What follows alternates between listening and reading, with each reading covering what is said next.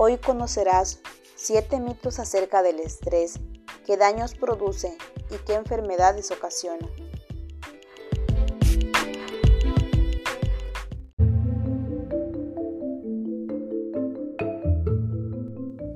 El primer mito menciona que el estrés solamente afecta a los que tienen altos cargos o elevadas responsabilidades. El segundo, los niños no sufren el estrés. Tercer mito, los inconvenientes del estrés se solucionan con un buen tranquilizante. Cuarto mito.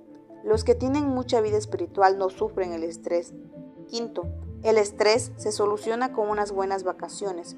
6. El estrés es un inconveniente que vino con la modernidad. 7. Yo no tengo estrés.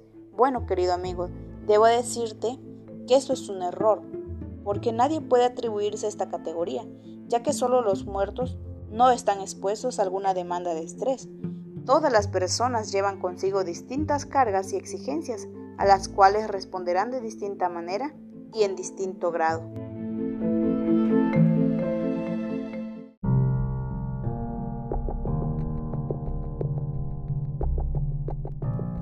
El estrés produce daños y enfermedad.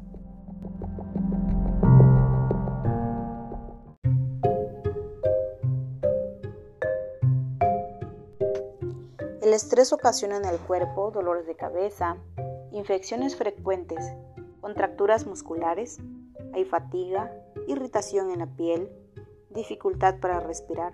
Y en la mente hay mucha preocupación, eh, pensamientos confusos, el juicio está dañado, suele haber pesadillas y haber indecisión, la persona se vuelve muy negativa, hay decisiones apresuradas.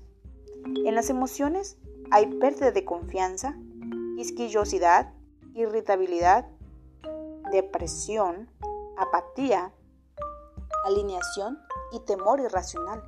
Y en la conducta hay propensiones a los accidentes, pérdida de apetito, pérdida de apetito sexual. También se acentúa el consumo de bebidas alcohólicas y el tabaco. Hay insomnio. Debo decir que la persona también se encuentra intranquila.